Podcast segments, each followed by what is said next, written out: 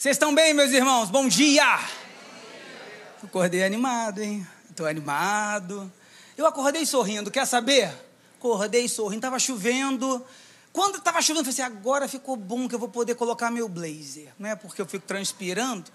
Mas aí parou de chover, eu falei, não, não preciso mais colocar o blazer, eu tô fortinho, vou sem blazer mesmo.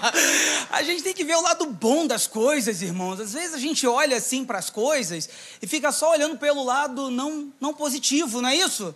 Então, a partir de agora, você olha pelo lado bom da coisa, ressignifica e vai dar certo, amém? Estou com a minha esposa aqui, a Silvia. É, fica de pé aí, vida. Olha, casei bem. Vai irmão. lá, Silvia, vai Ah lá, menina. cá, vai um pouquinho ali na frente. Cá. É, ela vai. Quando caliente sou. Essa é minha esposa, vamos fazer 20 anos de casados, entendeu? É uma bênção. Meus filhos estão espalhados por aí, Maria Eduarda e o Fabiano. Eu já sou avô. A Rayane, minha netinha, nasceu linda, cara do pai dela. cara do Ismael, ela está me assistindo, né? Ela está falando assim, pai, eu estou assistindo. Então dá um beijo na Bia, no Ismael, em todo mundo. E é bênção, viu, filho? Não, vai lá, minha filha. Fica muito aqui, não, senão você me ofusca. E prega, viu? Obrigado pelo, por estar aqui. Estou começando a gostar de vir para cá, irmãos. Estou animado. O povo é bacana, o povo. Nova Iguaçu está me olhando meio assim. né? Eu falei, calma, gente. Eu de vez em quando venho. Desapega. Me coloca no OLX, não é isso? Me coloca no OLX e desapega. Amém? Mas é assim, irmãos, por onde e tudo o que vivemos até hoje nos deixa lembranças. Você não tem lembranças da sua infância? Às vezes, eu vejo, esses dias mesmo, eu vi um, um, um, um peão. Lembra do peão? Acho que os meninos mais jovens aqui não sabem o que é isso. Mas os antigos que já rodaram o peão. Olha aí, é um espetáculo. Jogaram bola de gude. Lembra? Pastor, me dá uma aguinha aí, meu pastor. Você lembra quando já choveu e você fez guerrinha de lama, irmãos? Oh, que maravilha! Tem aquela turma que a gente. Uma, irmãos, tinha umas brincadeiras, mano. Pique-esconde, pique-tá. Ao tempo, ao tempo que a gente ficava brincando, aí chegava em casa, ao invés de tomar banho, só lavava os pés e ia dormir. Quem foi desse, desse tempo aí? É, não tinha. Você já tinha tomado banho às seis horas. Para que outro banho, irmão? Lavava o que estava sujo, que era o pé. Jesus não lavou os pés dos discípulos, lavou o pé, foi dormir. Então, muitas lembranças, e a gente, os meninos eram meio suicidas, porque eu me lembro que eu entrava num latão, lembra aqueles latões? E rolava o morro, irmãos. E Deus deu livramento. Então, quando eu vou passando, eu vou lembrando a primeira televisão, lembra da primeira televisão que chegou a preto e branco? Depois, é, estou me entregando, né, pastora? Eu me lembro que ficava um fio que ia pela janela de uma antena do lado de fora. E o pessoal, e, e meu avô falava, mexendo, minha avó, a manchete saiu do ar. A Record tá pegando. E aí minha avó era inteligente, ela trazia um bombril. E colocava na antena interna e ficava aquela antena parecendo a cuca. São lembranças que nós temos. Então, é, irmãos, nós somos tudo aquilo que lembramos ser. Não é verdade? Tudo, todos os eventos da nossa vida. Por que, que você está falando isso, pastor? Porque tem muito a ver. Eu ia trazer uma outra mensagem hoje sobre a vida de José, mas enquanto eu estava relendo o texto, Deus falou comigo. E eu montei uma mensagem. E abra comigo aí a palavra de Deus em Gênesis capítulo 43, versículo 11. O tema dessa mensagem é o presente de Deus que cura. Os presentes de Deus curam, amém? Quem achou diz? Amém. Diz assim o texto: Então Israel, seu pai, disse: Se é assim, então façam o seguinte: peguem do mais precioso desta terra, ponham nos sacos para mantimento e levem de presente a esse homem um pouco de bálsamo, um pouco de mel, especiarias e mirra, nozes de pistácia e amêndoas. Amém? Pai, em nome de Jesus, fala conosco, Senhor, esta manhã, mas fala, Senhor, aquilo que precisamos ouvir e não aquilo que queremos. Que o teu espírito, meu Pai, tenha liberdade sobre as nossas vidas, em nome de Jesus. Amém.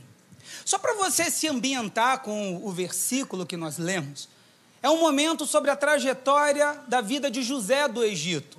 A vida de José do Egito, do menino que foi vendido pelos seus próprios irmãos, é uma história muito clássica, muito linda nas Escrituras.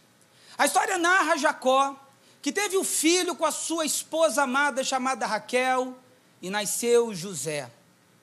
Depois vai nascer o Benjamim, e ela vai morrer. Esse menino, ele foi muito assim amado pelo pai, mas amado demais, a ponto do pai amar e dar mais preferência para ele, o que provocou muitos ciúmes dos outros irmãos, que por causa disso tinham raiva de José. José começou a ter uns sonhos com Deus. Deus dava sonhos a ele, dizendo que os feixes de trigo, os onze feixes de trigo, iriam se curvar a ele. E não parou por aí. Sonhou com o sol, a lua e a estrela se encurvando para ele. E ele contava, e os seus irmãos ficavam com muita raiva. Quer dizer que nós vamos nos encurvar a você? Ah, eles ficavam nem com raiva, irmãos. Porque raiva é um sentimento pequeno, né? Eles ficavam com ódio. Ficaram com ódio de José. Um dia, eles foram para distante, seu pai pediu para que José fosse ver onde os seus irmãos estavam, e distante das terras, os irmãos tiveram uma ideia. Ali o sonhador. Vamos matar ele, vamos. Vamos acabar com a vida dele para ver o que vai ser dos seus sonhos. Pegaram esse menino, jogaram num buraco, numa cisterna no deserto. Ele se machucou todo. E eles começaram a planejar a morte do menino. E aí o Rubem, o irmão mais velho, ficou: não, vamos fazer isso. E Judá teve uma ideia, seu outro irmão: vamos vendê-lo, vamos nos, vamos nos livrar dele. E venderam para mercadores que estavam passando. Esses mercadores levaram esse menino chorando dizendo assim: não faz isso não, meus irmãos, não faz com a minha vida não.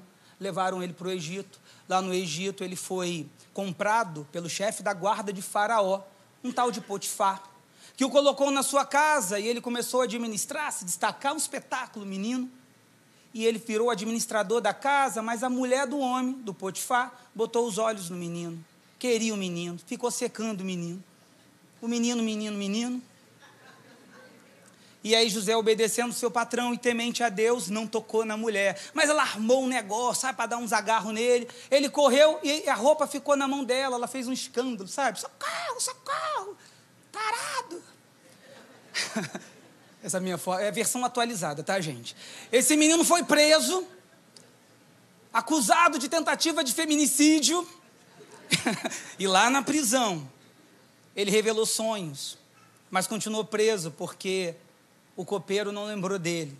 Os anos se passaram, quase três anos preso. O faraó teve um sonho, um sonho terrível, ninguém adivinhava.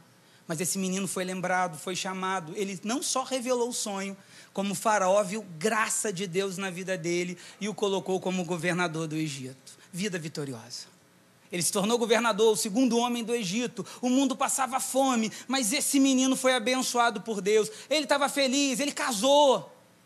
Ele teve dois filhos e colocou o nome dos meninos de Manassés e Efraim. Manassés significa esquecimento, porque ele dizia: Deus me fez esquecer de todo o meu sofrimento e da casa de meu pai.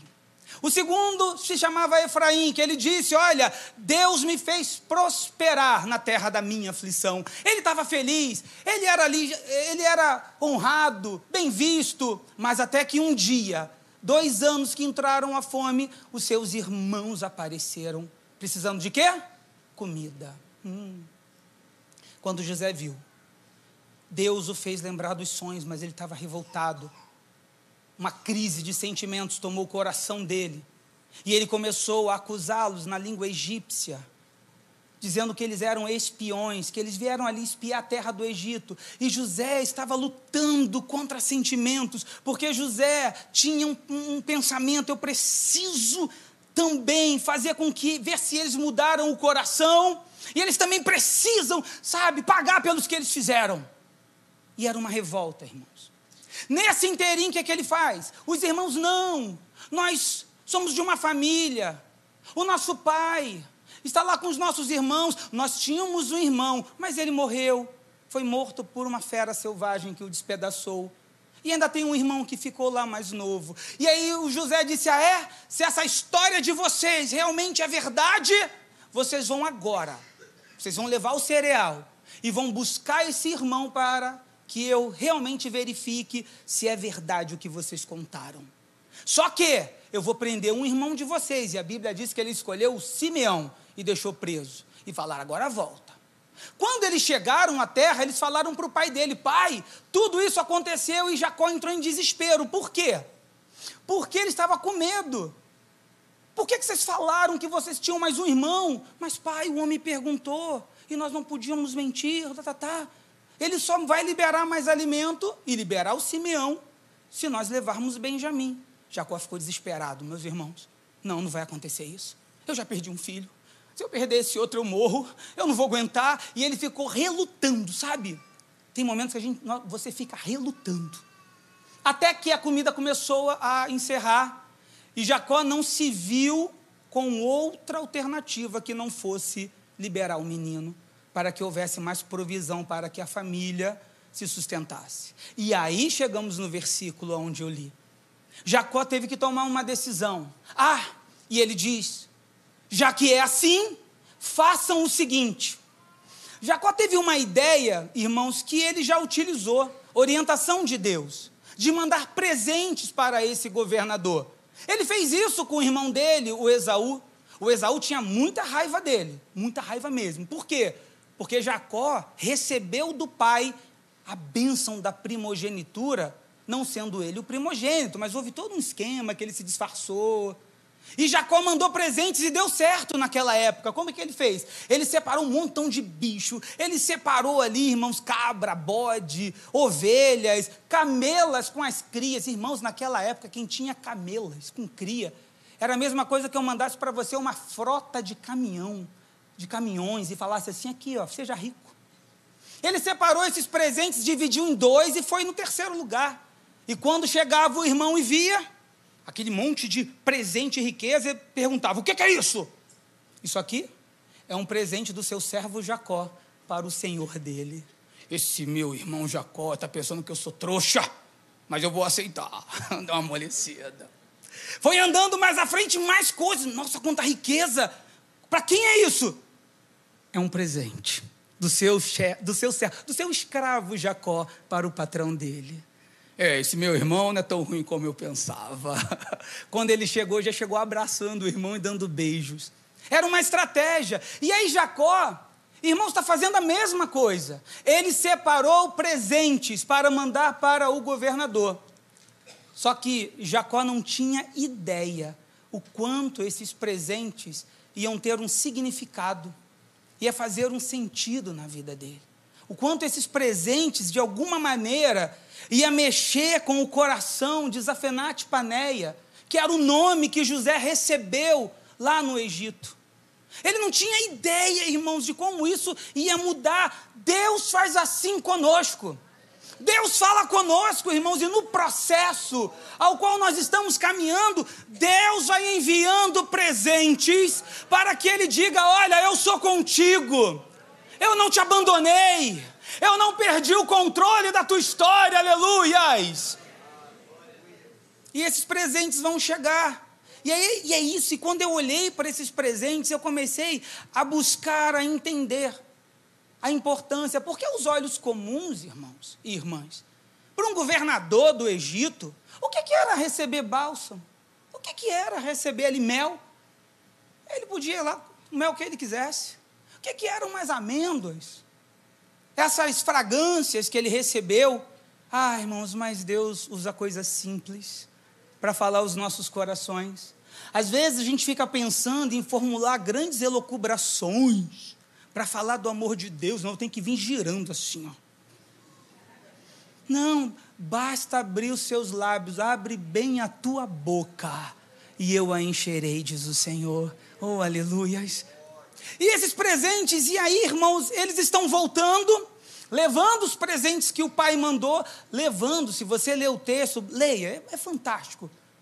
É fantástico. Começa no capítulo 37 do livro de Gênesis, é fantástico. Ele levou os presentes, e a Bíblia vai dizer que quando eles chegaram, José chegou em casa, em Gênesis 43, 26, ele recebe o presente e leva e, e, guarda os presentes, e os irmãos têm uma imagem que marca: os irmãos se encurvam na presença dele. José não aguentou ver aquela imagem. Diz o texto 43, Gênesis 43, 30, que ele vai procurar um lugar para chorar de tão emocionado que ele ficou, e ele começou a chorar. E é nesse momento que a minha mente, pá, começou a fluir. Ele com os presentes. E eu fiquei imaginando na minha mente aqui, pensando, Deus falando com ele, ele olhando aqueles embrulhos. E na medida com que ele foi abrindo, ele viu o bálsamo. E a importância do bálsamo. O bálsamo era uma goma medicinal, meu irmão e minha irmã. O bálsamo é um antibiótico, é um remédio. O bálsamo de Gileade. Você vai achar isso em Jeremias 8, 22, Jeremias 51, 8. O bálsamo era usado para curar. Era como se Deus estivesse dizendo para ele: José, eu sei que durante a sua vida você foi muito ferido, você foi muito machucado, mas eu estou enviando cura para a sua vida. Eu estou enviando este bálsamo, José. Você sabe do que é, você sabe o que significa para curar as dores da, da tua alma. José tinha 17 anos quando foi vendido, foram 13 anos de sofrimento até ele chegar a governar o Egito. Mais sete governando na bonança, mais dois na fome inicialmente. Foram 22 anos que ele foi privado da sua família por uma decisão dos irmãos, uma decisão egoísta. Quantos de nós aqui essa manhã, no decorrer do curso da nossa história, fomos feridos, fomos machucados, mas eu tenho uma notícia para você: Jesus Cristo é o presente de Deus que cura a nossa alma, aleluias! Jesus Cristo é o nosso bálsamo. O profeta Isaías, no capítulo 53, versículo 4, ele diz: Certamente Ele tomou sobre si as nossas enfermidades e as nossas dores levou sobre si, e nós o considerávamos como aflito, ferido de Deus e oprimido. Jesus levou as nossas dores. Jesus diz mais para mim e para você que muitas vezes estamos em momentos difíceis da vida. Ele fala assim: olha, Venham a mim, todos vocês que estão cansados e sobrecarregados, e eu vos aliviarei. Tomem sobre vocês o meu jugo e aprenda de mim, porque sou manso e humilde de coração, e vocês vão encontrar descanso para as vossas almas, porque o meu jugo é suave e o meu fardo é leve. Jesus está dizendo para, talvez essa manhã, para o seu coração: você não precisa carregar esse fardo sozinho. O salmista diz: o nosso Deus, dia após dia, nos ajuda a carregar os nossos fardos, o Deus da nossa salvação. Queridos, Deus está, está dizendo aqui, Deus, através dos presentes que Jacó enviou, está dizendo: Eu sou cura para a sua vida, eu sou cura para as suas dores, eu sou o Deus que te curo, que te saro. Ele abriu, eu fico imaginando, ele pegou o pote do mel, ele abriu o mel ele deve ter colocado. Eu faria isso, irmãos. Eu colocaria a ponta do meu dedo. Eu acho que eu colocaria o dedo todo. Melhor, eu colocaria dois dedos. E lamberia, iria lamber o mel da palavra debaixo. Não sei se era mel de abelha ou se, na verdade, são tâmaras com uvas espremidas. O mel que Deus manda para as nossas vidas é para nos adoçar das amarguras que vivemos das dores que sofremos, de pessoas que nos machucam. Irmão, ser machucado por pessoas que você não conhece é uma coisa. Ó, a gente faz assim. Mas ser machucado por quem amamos dói demais. Se alguém faz um comentário da gente que não tem relacionamento, é uma coisa. Mas quem nós confiamos o coração, dói demais. Amarga, a nossa alma fica amarga. E aí Deus nos manda o um mel para adoçar a nossa vida, para tirar a amargura. Quem sabe essa manhã Deus está trazendo o mel espiritual para a sua vida, para tirar essa amargura, para tirar essa dor, para liberar o perdão. O perdão, irmãos, ele faz, ele transforma. O mel de Deus nos faz perdoar. Porque tira as raízes de amargura que vão nos deixando, sabe? Que vão nos deixando um pouco amargos, olhando a vida com uma certa dificuldade. Deus é o nosso mel, aleluias! Esse mel também, ele era utilizado para passar os soldados quando iam para a guerra e se cortavam. Toda batalha tem ferimentos. Amém? Não há batalha que a gente que nós não tenhamos nenhum tipo de ferimento. Esse mel era passado nas feridas para cicatrizar. E aí eu lembro da palavra que o Senhor disse através do profeta Jeremias, no capítulo 30 do seu livro, versículo 17: Porque eu, Senhor, cicatrizarei o vosso ferimento e curarei as suas feridas. Deus, essa manhã, o Jeová Rafa, o Deus que cura, Ele é o Deus que cicatriza as nossas dores, Ele é o Deus que nos cura.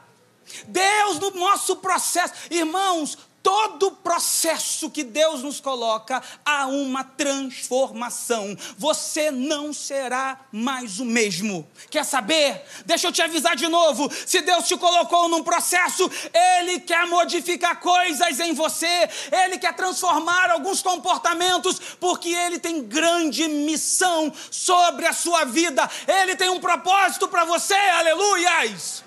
São processos de Deus. Deus está mandando, Ele está recebendo mirra. Irmãos, mirra. Eu fiquei olhando para a mirra. Ah, pastor, a mirra, de certa forma, eu estava consultando meu, minha enciclopédia do Champlin. Eu sou assim, né, irmão? Fui lá no Champlin, metido. Vamos ver o que, é que o Champlin, o Champlin diz para mim. Mas era extraído através de pancadas no tronco. A pancada vinha, saía uma seiva e ela enrijecia e exalava um bom perfume. Era assim que era colhido a mirra, à base de pancada, de cortes. Esse líquido em contato com a atmosfera, ele enrijece, fica meio parecendo uma, uma borracha. Deus está mandando uma resposta para ele. Deus está dizendo: Olha, José, te machucaram, mas você está exalando um bom perfume. Olha, José, a mirra também tem um outro significado, era utilizado para embalsamar. Quando eu li isso, eu falei, gente, mas era utilizado para embalsamar. É Deus nos dando uma nova vida. Quando Nicodemos encontrou com Jesus em João capítulo de número 3, Jesus disse assim: necessário vos é nascer de novo, uma nova vida, irmãos. As velhas coisas se passaram não vivo mais eu, mas Cristo vive em mim. E o viver que eu vivo agora na carne, eu vivo através de Jesus Cristo. Em Cristo Jesus nós nascemos de novo. Nós morremos e ressuscitamos uma nova vida com Ele, uma nova fragrância. E é interessante que em algumas traduções, pelo menos a RC, traz a palavra, traz o terebinto, que também é uma árvore que para extrair o seu líquido eram furado as raízes, eram cortado o tronco e saía um bom perfume. E é interessante que olhar também para o terebinto, eram folhas verdes, folhas que se mantinham verdes tanto no verão como no inverno. Ela não mudava. Isso nos traz uma ideia, meu irmão, que Deus nos faz permanecer tanto nos dias de alegrias, quanto também nos dias difíceis. Você irá continuar caminhando, aleluias. E o profeta Jeremias diz assim, Jeremias 17, do 7 ao 8: Bendito aquele que confia no Senhor e cuja esperança é o Senhor porque ele é como árvore plantado junto às águas, que estende as suas raízes para o ribeiro e não receia quando vem o calor, porque as suas folhas permanecem verdes. E no ano da seca não se perturba, nem deixa de dar frutos. Deus está dizendo para José: José, Você passou por dias terríveis, mas as suas folhas nunca deixaram de ser verdes. E eu quero dizer isso para a sua vida: vão vir dias difíceis, sim, mas Deus vai te sustentar, aleluia. Deus te fará continuar caminhando. Eu vejo aqui maneiras de extrair os perfumes, seja pela mirra, no terebinto Sabe como é que três maneiras também? Eles pegavam as folhas verdes e amassavam no pilão e trituravam. A mirra, nós já falamos, batia nos troncos. O terebinto furava-se as raízes. José entendia de todos esses processos. José entendia de tudo isso. Deus estava dizendo para ele, irmãos, quem sabe essa manhã, Deus quer falar para você: amassaram as tuas folhas, bateram em você, te magoaram, furaram as tuas raízes, mas em vez de você trazer um odor amargo, não, você trouxe o perfume de Cristo na sua vida. Isso não destruiu você, muito pelo contrário, isso vai transformar a sua história. Assim como Paulo disse: posso todas as coisas naquele que me fortalece. Posso passar por dias difíceis, posso passar por dias bons, porque o meu Deus está do meu lado. Ele recebeu amêndoas, e amendoeira é algo incrível de nós pensarmos, porque o profeta Jeremias, ele vai ter uma palavra dizendo assim, Jeremias 1, versículo 11: Veio a minha palavra do Senhor dizendo: Vês tu, Jeremias? Respondi: Vejo uma vara de amendoeira. E disse-me o Senhor: Viste bem, porque eu velo sobre a minha palavra para a cumprir. A amendoeira era a primeira árvore a florescer na primavera. E ela ia vendo as outras florescendo. A, promessa de Deus vem para a sua vida dizendo: Eu estou te prometendo aquilo que você vai ver florescer na sua história. A promessa de Deus, ela vem, irmãos, para mudar a nossa história. Deus estava dizendo para José: José, eu te enviei para ir, meu filho, fui eu. Para você florescer, para todo o povo vir florescendo juntos, oh aleluia! Nós, às vezes, irmãos, nós não entendemos processos. Envelhecimento não significa sabedoria, sabedoria é sabermos elaborar o que vivemos e amadurecer com essa, com essa elaboração. Sabedoria é aprendermos, irmãos, com tudo aquilo que está acontecendo e não nos acomodarmos. Acomodação só gera acomodação. Procrastinação não gera nada. Inércia só gera inércia. Por isso que nós servimos um Deus que diz: levanta! Oh, aleluias! O nosso Deus é Deus de movimento. Sai do teu lugar, levanta, acredita, e Ele fará um milagre na sua história, aleluias! Oh, Espírito Santo!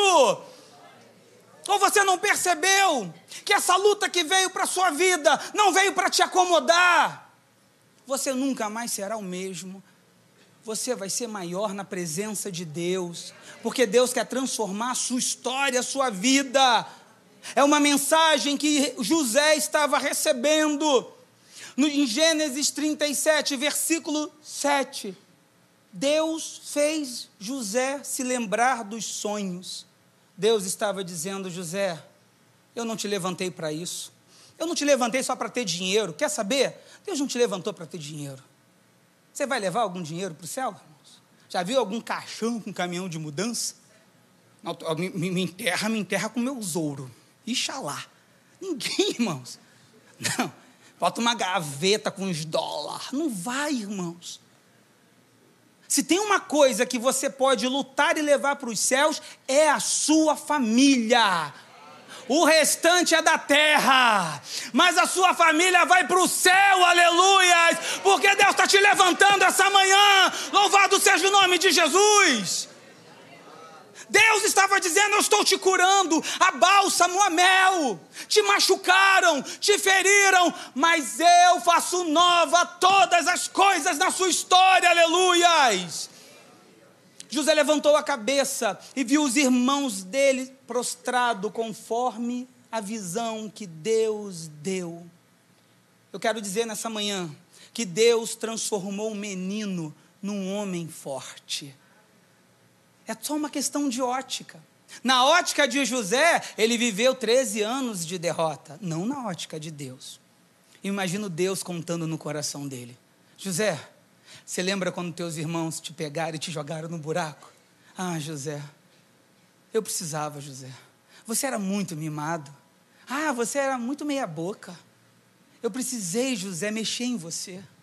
Quando você chorava e dizia: Onde está o meu Deus? Eu estava lá, que eu não deixei te matar. Amém. Tudo bem, José, que aquele transporte dos mercadores não foi o melhor transporte para o Egito, mas é o que tinha. É o que eu precisava para você amadurecer. José, quando você chegou no Egito, eu falei, eu botei no coração de Potifar, vai lá comprar um escravo. E ele escolheu você e ele viu graça.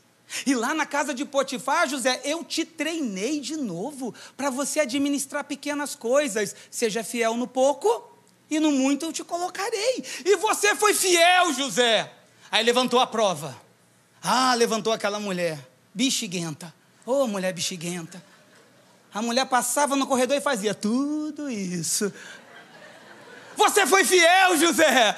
Você resistiu à tentação, você foi preso, mas José, eu te guardei, porque lá na prisão eu fiz o carcereiro ver graça na sua vida, e você passou a administrar a prisão. José, só que você estava frio espiritual, ó, oh, você estava meio assim, sabe? Aquele fogão que não está acendendo direito. Eu mandei duas pessoas para lá, o copeiro e o padeiro. O copeiro, a revelação não foi muito boa, não, porque ele, ó, morreu. Mas, não, o padeiro, o copeiro, ah, José sobreviveu. E você ficou dizendo para ele: lembra de mim, fala de mim para o Faraó. Eu fiz ele esquecer, sabe por quê? Eu precisava de um tempo para trabalhar na sua vida, para construir uma rampa. Porque se você fosse na, pelo pedido do, do padeiro, o máximo que você seria era um bom lavador de pratos. Mas eu trabalhei na sua vida, meu filho, para te levar para governar o Egito. É o Senhor, nunca perdi controle da tua vida. É o Senhor, sou teu Deus. Oh, aleluias! Deus nos deu esse presente que é Jesus. A Bíblia diz, João 3,16 porque Deus amou o mundo de tal maneira que entregou o seu Filho unigênito para que todo aquele que nele crer não pereça, mas tenha a vida eterna. Versículo 17: Porque Deus não enviou o seu Filho para condenar o mundo, mas para que o mundo fosse salvo através dele. Jesus é o nosso presente, meu irmão. Não há erros, não há pecado que Jesus não possa perdoar, que Jesus não possa transformar. Jesus é o nosso presente que nos cura, que nos dá sentido de vida, que muda a nossa história. Louvado seja o seu nome. Isso foi mudando o coração de José. José vai se revelar mais à frente um pouco aos seus irmãos. Eu já quero chamar o ministério de louvor para se posicionar, não vou me demorar muito. José vai dizer assim para os seus irmãos: não tenham medo. Ele vai, irmãos, ele vai gritar. Na verdade, ele gritou tão alto, mas tão alto, que lá na casa de Faraó ouviram o grito de José, porque era uma dor que estava assim sendo retida, como uma panela de pressão que não saía mais o ar quente. E José liberou o perdão. E José disse para os seus irmãos: Olha, eu sou José, o irmão que vocês venderam, mas não tenham medo porque foi Deus. Foi Deus que me enviou aqui à frente, que me mandou à frente, não foram vocês. Você está começando a entender? O que vai acontecendo na nossa história não perdeu o controle dele. O nosso Deus, ele é soberano. Jesus diz: "Estarei convosco todos os dias". Fui eu, José, para que você se tornasse um homem, para que você pudesse administrar. José, mais à frente, vai dizer assim: todo o mal que vocês me fizeram, Deus transformou em vitória. Tudo, irmãos, que está acontecendo na sua vida, Fica firme nele. Deus vai transformar em vitória na sua história. O que eu digo para você essa manhã, não se acomode. Não se acomode. Pergunte para Deus, Deus me transforma nesse processo. Transforma a minha vida. Eu quero ser diferente. Não dá para entrar num processo com Deus e continuar a mesma coisa. Nós precisamos essa manhã perguntarmos ao Espírito Santo: Espírito Santo, me mostra qual é o caminho excelente. Vamos ficar de pé no nome de Jesus. Jesus Cristo, quando inicia o seu ministério, ele vai ler na sinagoga, na casa do livro, uma porção do que Isaías disse, profetizando também sobre a sua vinda. E Jesus vai ler assim: O Espírito do Senhor está sobre mim, porque ele me ungiu para evangelizar os pobres, enviou-me para proclamar libertação aos cativos e restauração de vista aos cegos, e pôr em liberdade os oprimidos e proclamar o ano aceitável do Senhor. Eu creio nessa manhã que Deus trouxe cura para as nossas vidas. Ele trouxe uma porção de cura para as nossas dores. Para dizer para você que Ele muda histórias, Ele tira ponto final, Ele coloca vírgula e Ele continua escrevendo. O Salmo 139 diz isso.